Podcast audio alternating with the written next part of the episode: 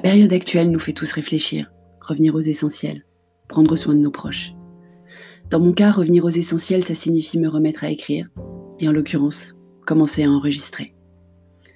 Je vais vous livrer aujourd'hui ma première chronique professionnelle du confinement. Je vous pose le décor. Depuis peu, 18 mois à mon âge, c'est encore peu, je suis indépendante et accompagne des dirigeants. Et en parallèle, je contribue au collectif Le Digital pour tous, qui décrypte la transformation digitale tous les jours, en podcast et en blog, sous l'égide de PPC. C'est de ce collectif dont je vais vous parler aujourd'hui. Un petit résumé des épisodes précédents, jamais diffusés ni par écrit ni par oral.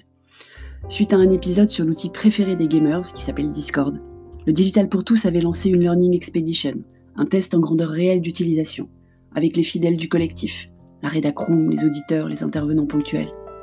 Nous avons donc tous migré depuis Slack utilisé avant. Les geeks du collectif ont organisé les serveurs, ils ont accompagné l'onboarding, les marketeurs ont organisé les différents salons.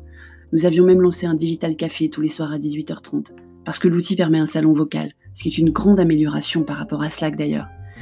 On papotait, tout le monde n'étant pas proche géographiquement. C'est assez naturellement que nous nous sommes retrouvés à échanger suite aux événements de ces derniers jours sur Discord.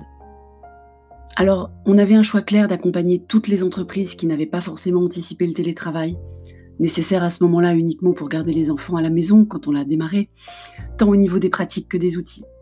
On a tout de suite trouvé nos premiers sujets.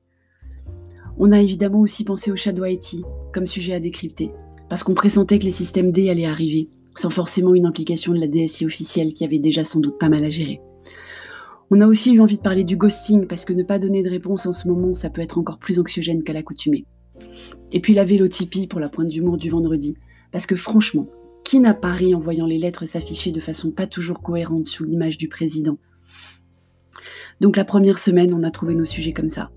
Et le premier week-end, on s'est retrouvé encore plus souvent que d'habitude dans les différents salons de notre Discord.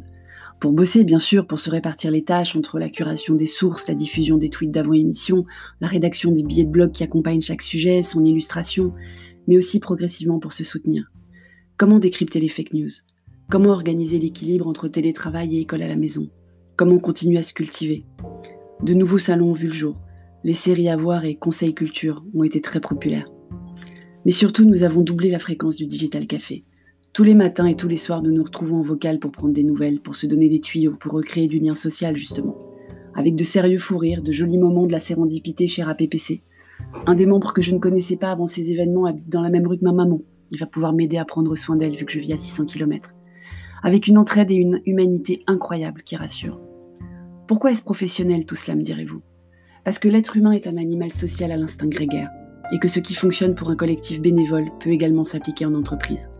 Nous avons donné des conseils aux individus pour bien télétravailler, en recommandant par exemple d'organiser des moments informels d'échange avec ses collègues sur les outils disponibles. Mais comment faire vivre l'équipe, le collectif, l'esprit d'appartenance?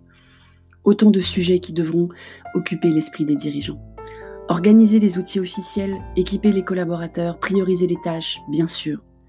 Mais accompagner aussi ses collaborateurs dans la mise en place d'échanges sociaux, dans la prise de nouvelles, dans l'entraide, vous en aurez sûrement qui peuvent créer des tutos pour les autres sur les outils. Vous aurez des collaborateurs qui peuvent rédiger leurs trucs et astuces pour gérer les enfants pendant le télétravail, par exemple. Tout ça, c'est de la déresponsabilité des dirigeants. Évidemment en tant qu'être humain, mais aussi pour la pérennité de l'entreprise. Si ce n'est économique, au moins social. Si c'est social, ça sera pas ricochet économique.